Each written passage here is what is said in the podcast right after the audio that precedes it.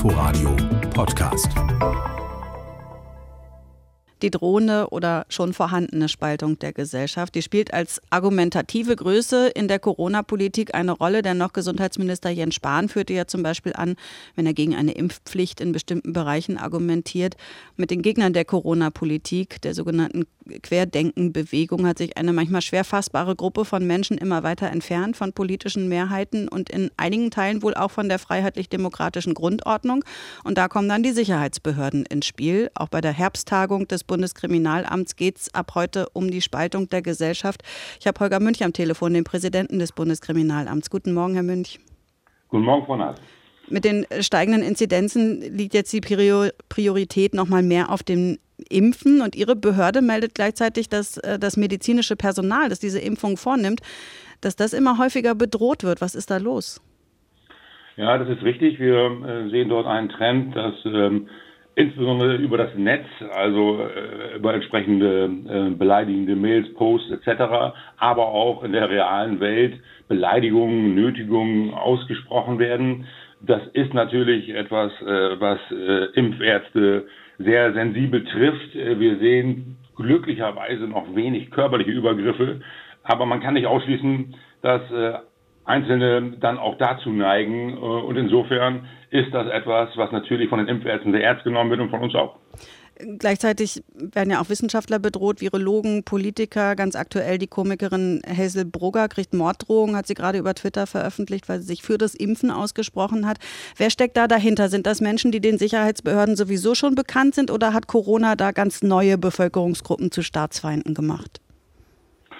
Wir sehen einen Trend, ähm, gerade was das Thema Hasskriminalität angeht, der sich nicht nur auf das Thema Corona konzentriert, sondern allgemein äh, höhere Zahlen. Wir haben ja deshalb auch ähm, ähm, eine Veränderung im Recht, nämlich äh, dass äh, ab nächsten Jahr die die, ähm, die Betreiber von Social Media dem BKA entsprechend strafrechtliche Posts auch melden müssen.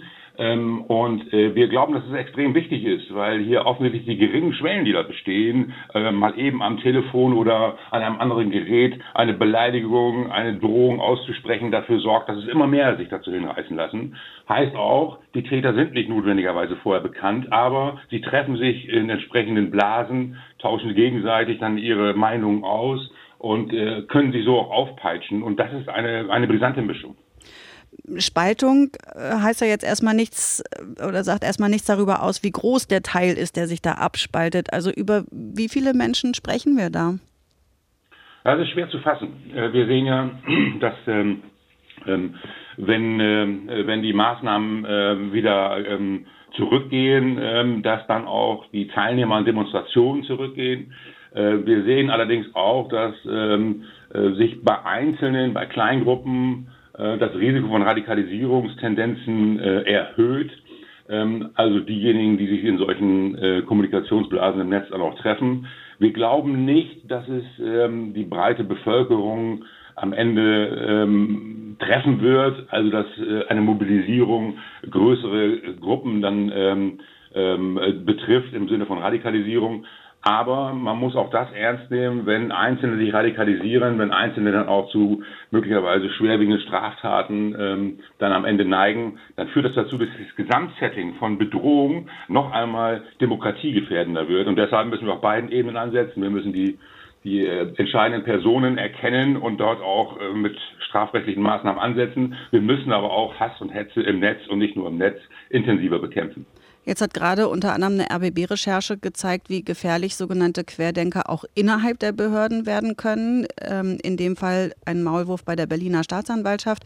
Auch in den Reihen der Polizei gibt es ja Querdenker. Der Verein Polizisten für Aufklärung sammelt die unter anderem. Wie gehen Sie mit solchen Tendenzen um in den Behörden? Ja, ich glaube, wir müssen ganz klar machen, wofür wir stehen. Ähm, das ist sowieso auch ein Thema, was wir in der Herbsttagung adressieren werden ähm, nämlich dass wir auch nach innen klar machen müssen, was ist unser Wertegerüst, wer sind wir, wofür treten wir ein, wie gehen wir miteinander um. Äh, und die Basis von all dem ist die freiheitlich-demokratische Grundordnung. Das heißt, wir schützen in Deutschland die Meinungsfreiheit und äh, wir schützen nicht einzelne Meinungen und einzelne Auffassungen. Und natürlich in polarisierenden Situationen steht Polizei häufig in der Mitte. Aber das ist Teil unseres Berufsbildes.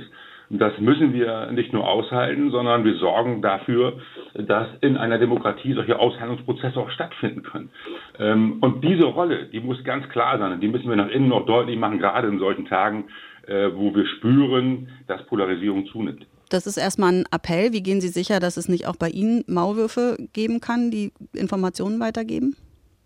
Ja, es sind zwei Dinge. Das also eine ist, dass wir schon seit drei Jahren eine Arbeitsgruppe Werte eingesetzt haben, die ähm, verschiedene Maßnahmen aufbaut, von der Aus- und Fortbildung über die Auswahl der Mitarbeiter bis hin zu Kontrollmaßnahmen. Äh, das bedeutet, dass wir natürlich auch die wechselseitige ähm, Kontrolle unter den Beschäftigten erhöhen, die sogenannte Sozialkontrolle. Und gleichzeitig sollten wir so einen Fall haben, wir haben in dem BKA noch nicht, aber wir haben natürlich auch andere äh, Fälle von, ähm, von Regelbrüchen, dann gehen wir natürlich auch konsequent dagegen vor. Äh, aber es ist immer beides, es ist das Verdeutlichen, wofür wir stehen, wofür wir eintreten. Ähm, und das, das, das, ist der Appell an jeden. Es ist äh, die, die, die wechselseitige Kontrolle und der Austausch darüber unter den Beschäftigten und es ist ein konsequentes Vorgehen des Amtes an sich. Sagt Holger Münch und er ist der Präsident des Bundeskriminalamts. Vielen Dank für das Gespräch heute Morgen, Herr Münch. Sehr gerne. Inforadio Podcast.